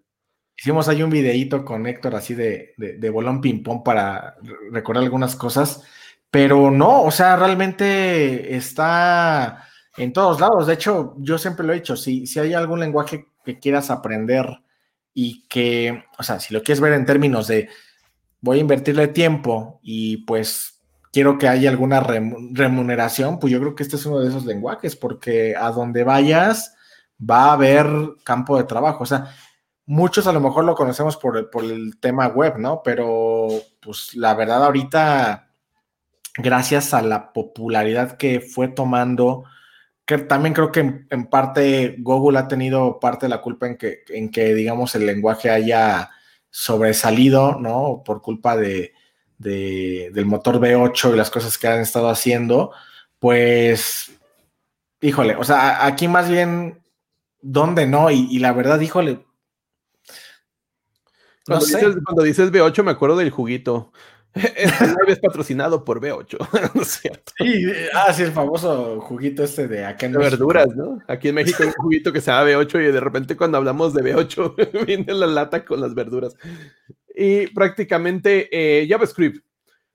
Eh, yo siempre he recomendado que si tú eres programador deberías darle la checada a JavaScript, por lo menos los fundamentos, porque tarde o temprano te puede dar una, te puede dar alguna, este, se puede decir, una oportunidad tanto laboral para proyecto propio o a lo mejor para trabajar con cierta tecnología, porque JavaScript está en todos lados. JavaScript en reclutamiento está en todos lados también. Es algo que si vas a trabajar con ahorita con lo del momento, los, los single page application, Angular, eh, React, React no se diga, pues hay que aprender JavaScript. Entonces, JavaScript está ahí, también en la aplicación de escritorio con Electron. Eh, trabaja un poquito con los embebidos, no como debería hacerse realmente, sino que está en una capa arribita, pero pues ahí está. Entonces, ahí está la robótica, pero está arribita. Entonces, si tú trabajas con JavaScript, ya tienes esa curva de aprendizaje que ya conoces la sintaxis, ya conoces cómo hacer las ejecuciones, ya nomás es meterte a la tecnología. De repente, cuando nace Node.js, ¿no? Yo, digo, ¿cómo JavaScript en el backend? O sea, yo, decía, ¿qué diablo están haciendo? ¿no? ¿Tú, cuál, cuál, fue tu impresión con Node.js, Christopher? Pues primero fue como de, como de desconfianza, ¿no? Así de, a ver, a ver, ¿no? Como, ¿será experimental esto o, cómo funciona? Y de hecho me acuerdo que cuando quise hacer mis primeros pininos ahí en, en, en, en, Node, ¿no? Era como raro porque de pronto estás acostumbrado a que usas JavaScript para manipular el DOM, ¿no? Cosas así, y acá no, o sea, es como que, bueno, no hay DOM, ¿no? Entonces, era, era curioso Y fíjate, ahorita que pusieron aquí en, los comentarios, puso Sebastián Gómez, Sebastián González dice en las Smart TV, y sí es cierto, digo, yo imagino que sigue siendo así, pero hace algunos años, en una de las agencias donde trabajábamos, justamente teníamos eh, como cliente a Samsung y teníamos un programa de para incentivar a los desarrolladores a hacer aplicaciones para pues, los televisores, los smart TVs. Y pues sí, justamente era con, con, JavaScript, ¿no? Entonces, hasta yo pues, no dudo que hasta la fecha los mismos sigan estando en, en, JavaScript.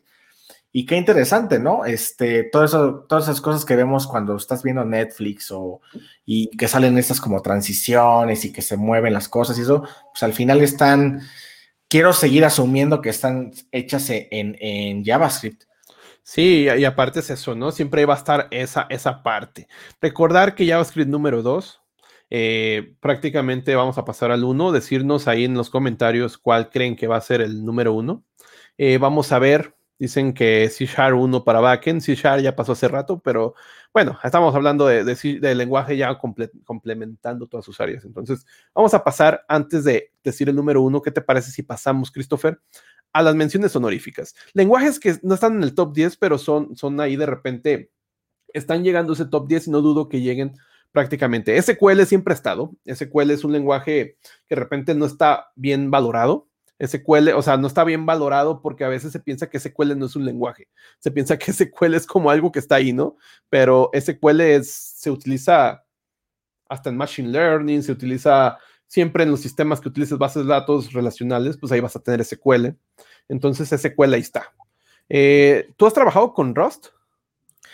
Fíjate que no, hice un video en Coderos hace algún tiempo como para tener un acercamiento de ver, yo soy desarrollador web y qué podría hacer con Rust. ¿no? Entonces, pues obviamente me tuve que echar un clavadillo ahí a, aprender un poquito. Y es muy interesante. Hay, de hecho, hay conceptos ahí que no encuentras en otros lenguajes. De, hecho, se me hizo muy interesante. Eh, y dije, órale, ¿no? Y, es muy poderoso. Y una de las ventajas que justamente tiene es que tienes el poder de, a lo mejor como si estuvieras usando C, por ejemplo, o sea, pero sin preocuparte, esto es lo, que les decía, ¿no? Sin preocuparte como por administrar cosas que ya son un poquito más delicadas con el tema de la memoria eh, o, del hardware en sí. Entonces, como que te da esa libertad. Está, interesante. No puedo decir que la sintaxis, ah, bueno, sí se parece de pronto un poquito a, a, lo mejor, por ejemplo, en JavaScript. De hecho, también tiene su, este, su, su administrador de paquetes, tiene su nube de paquetes este, o sea, tiene todo eso. Entonces, está muy bueno y de hecho, el, lo, hice porque Deno está hecho en, en Rust, ¿no? Entonces, eh, está interesante. O sea, yo creo que sí vale la pena que le den un, ojito. Y pues obviamente aquí tenemos ensamblador, tenemos TypeScript, que ahorita obviamente no es que, no es que porque esté aquí, es que no, no esté a mejor en algunos top 10, sí, pues es que TypeScript está, es, es, es nuevo, está es más nuevo de todo lo que mencionamos hoy. Entonces está agarrando mucho, mucho universo de programadores. Y a veces hay quien considera que TypeScript no es un lenguaje. Claro que es un lenguaje de programación. No, no lo consideran como un lenguaje porque dicen es que se transpila en JavaScript. Sí, pero ¿en qué crees que se, cuando se compila, qué crees que pasa? O sea, es una transformación, una traducción a final de cuentas. TypeScript tiene su sintaxis, tiene sus reglas, es un lenguaje. Entonces, de repente es ese punto, ¿no? Eh, Dart, yo ahorita con Flutter he estado utilizándolo, es bastante bello Dart. A mí se me hace un lenguaje de programación muy maduro. Eh, y obviamente ahorita también ha tenido su auge. ¿Tú has utilizado Dart? Eh, fíjate que lo, lo, probé, pero antes de Flutter, ¿no? o sea, hubo una época cuando justamente lo lanza o lo empieza a promover Google, ya tiene años, o sea, Dart no es nada nuevo, tiene sus años, pero pues fue como, como alguna cosa que promovió Google y ahí quedó y ni sus luces, ¿no? Entonces llega Flutter y, y como que lo saca como de a la luz otra vez y, ah, sí, ¿no? Entonces, de hecho, mucha gente es como que, ah, tú programas en Flutter, no, o sea, más bien usas Dart.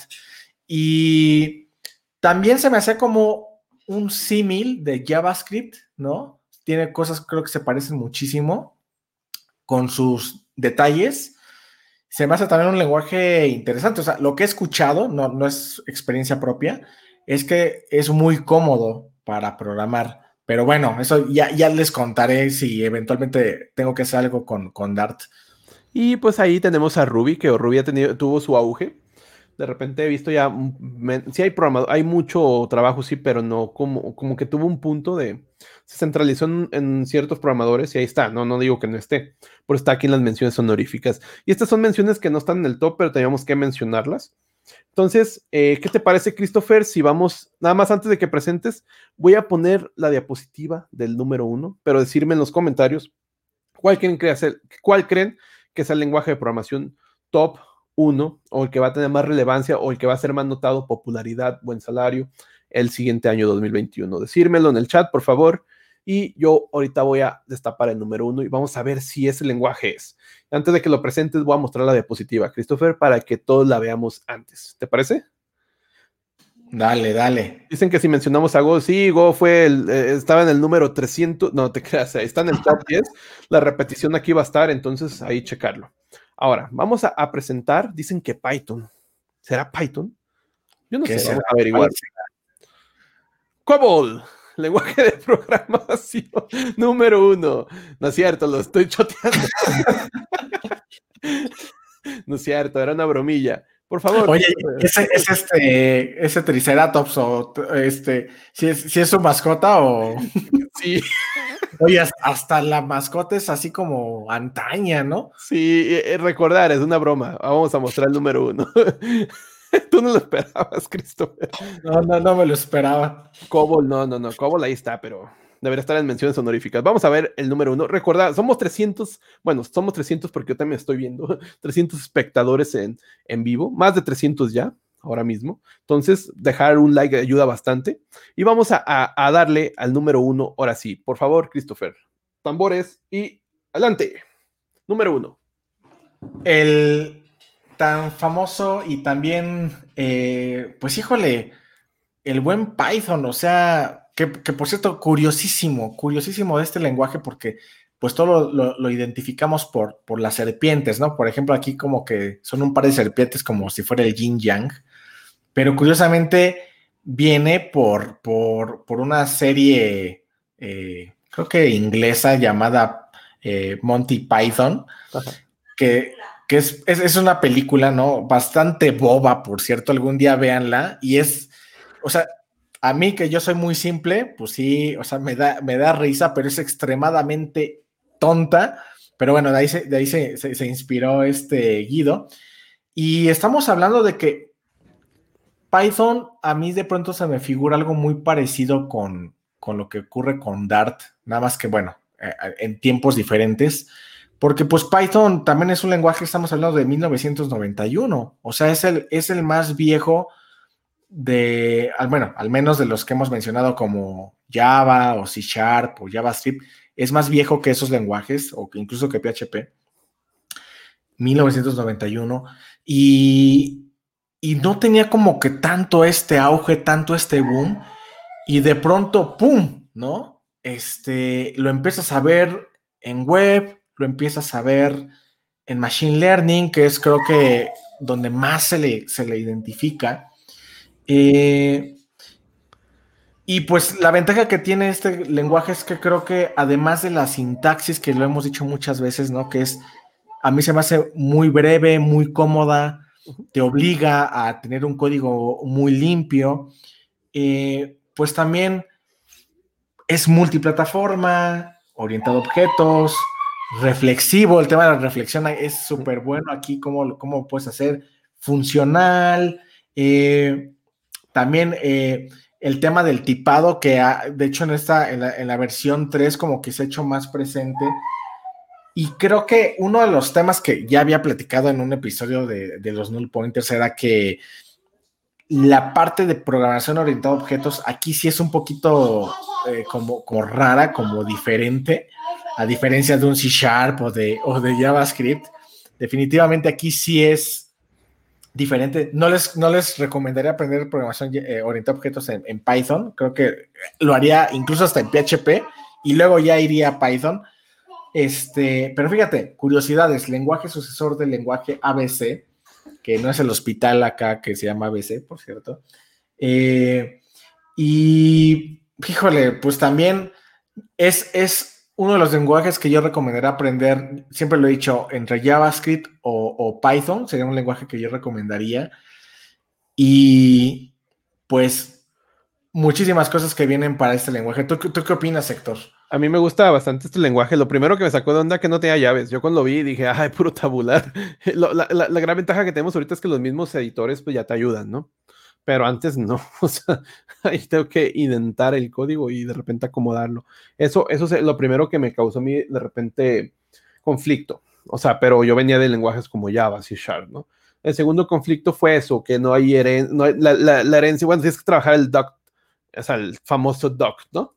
El doc typing para hacer todo ese tipo de, de, poder hacer trabajar Python de una manera mm, parecida orientada a objetos, como estamos acostumbrados. A mí me costaba trabajo entenderlo, pero eso fueron las cositas. Después entendí que Python era demasiado sencillo y yo me complicaba porque venía de lenguajes más, más, este, más fijos que te obligan a trabajar con ciertas pautas. Entonces, por eso yo me complicaba la vida. Entonces, eh, yo Python lo, trabajo bastante, me gusta bastante, sobre todo frameworks como Flask o Django entonces, yo, tú trabajas bastante con Django, ¿no? También, o sea. Sí, y, fíjate, mucha gente piensa lo contrario, ¿no? Piensan como que Python es más complicado. De hecho, siempre he contado una anécdota de.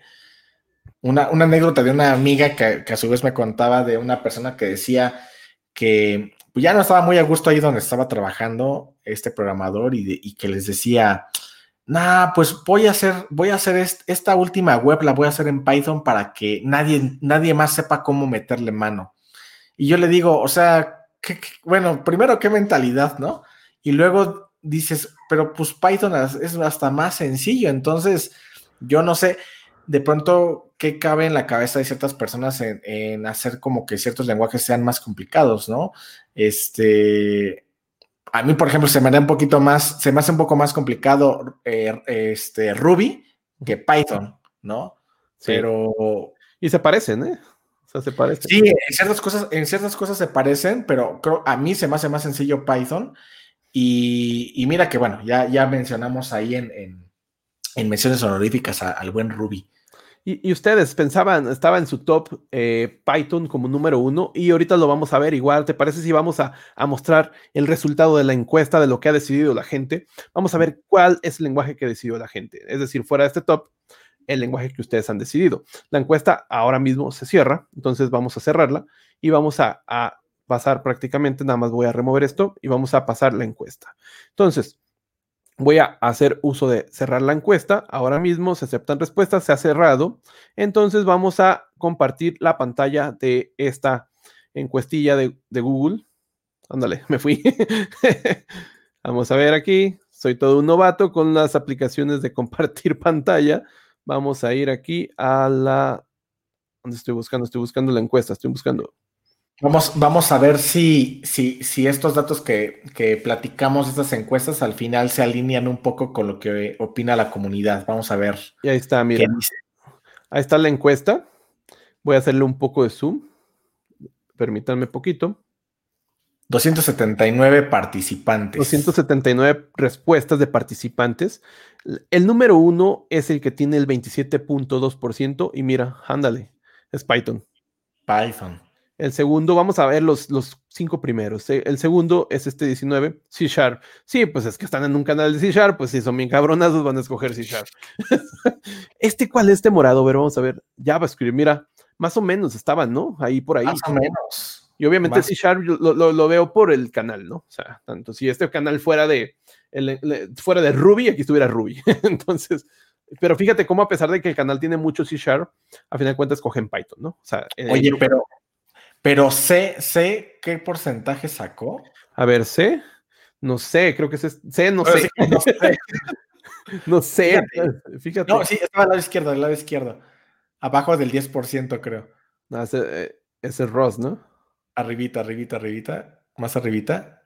Arribita, arribita, por ahí, arribita, arribita, ah, arribita. No es. Ah, sí, cierto. Es, no, ni, ni 1%, ¿eh? 7%. O sea, era lo que te decía. A mí me, a mí me sorprendió que estuviera en el 3, estuvo en el top 3 aquí.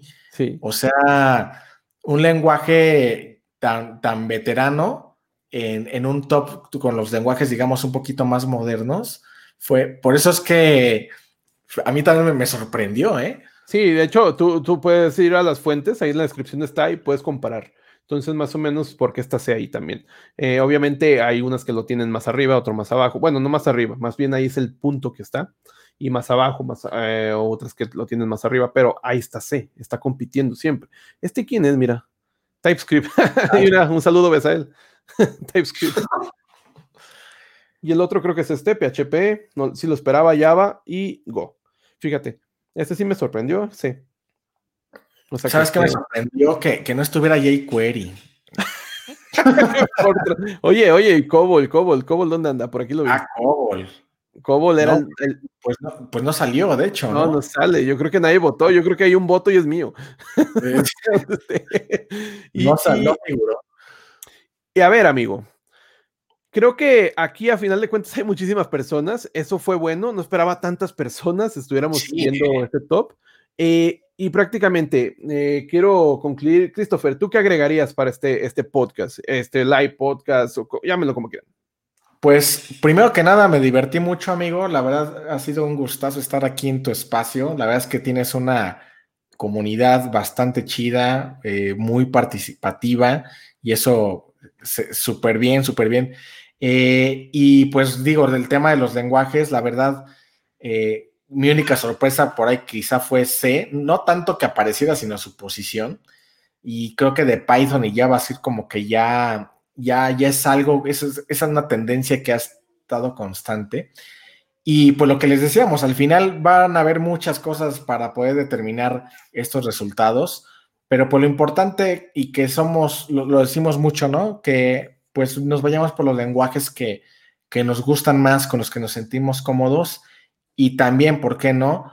Pues donde haya, eh, donde podamos obtener ingresos de esos lenguajes, porque pues hay que decirlo, ¿no? O sea, no, solamente, digo, quien pueda programar y, nada más lo haga por hobby y no necesita ganar dinero de eso, pues está súper bien, pero la mayoría pues vivimos de, de, estos lenguajes, entonces, quieran que sea, al final todos de alguna u otra forma se relacionan y qué bueno qué bueno que tengamos esta gran variedad de, sabores y colores. Y como siempre digo, pues yo creo que hay que hacerle honor a los, a los viejos, a los abuelos, porque sobre ellos seguimos, sus, o sea, sus cimientos siguen ahí y creo que es importante ese, ese respeto. Y como eres la primera vez que llegas aquí, la pregunta, la pregunta de siempre. ¿Cerveza favorita, Christopher? Híjole, me vas a matar, Héctor, porque. No me importa, no me importa. Yo, yo, yo, no importa, la meto Este, e, estos gustos artesanales de, de, Héctor. No me importa. Pero yo creo que uno de mis. Hay dos. Hay dos. Mezcal de cerveza, ¿eh? hay dos. Una, en su momento, cuando estaba más chico, yo creo que era la, la modelo especial. Y la segunda, que dicen que sabe orines, pero pues me gusta, la, la que me gusta mucho aunque ya tengo amigos que me han influenciado, ¿eh? este, con algunas cervezas ahí irlandesas o, la, la Powlander, ¿no? No puede faltar, es muy rica esa cerveza, es como la vieja confiable.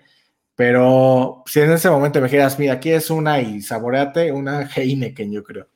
Está bien, está bien, todo se respeta, aquí se respeta. Si, te gusta el sabor orines, se respeta. cuando Héctor saque una cerveza, esa, esa yo creo que va a ser la, cerveza de, los devs. Te, va a mandar, te va a mandar el cartón a tu casa, vas a ver. Eso estaría bien. De hecho, así lo, va, a mandar. Y pues quiero agradecer a todas las personas que están en el chat. Llegamos a ser más de 300 personas que estamos en el chat. Y recordar, este podcast va a estar en Spotify, va a estar en iTunes y va a estar en YouTube, terminándose ahora mismo live. Agradezco a Christopher, datos de su canal Coderos, está en la descripción. Vamos a, es la primera vez que está Christopher, va a estar invitado nuevamente, obviamente. Aquí lo hemos visto en Null Pointers, pero es primera vez que está como invitado él solamente. Y esa, esto fue histórico. Así que recordar eso, sus canales, su descripción, las fuentes en la descripción, todo está ahí. Y pues nada, despedirnos. Muchas gracias a todos. Buenas noches. Si toman cerveza, no conduzcan. Adiós.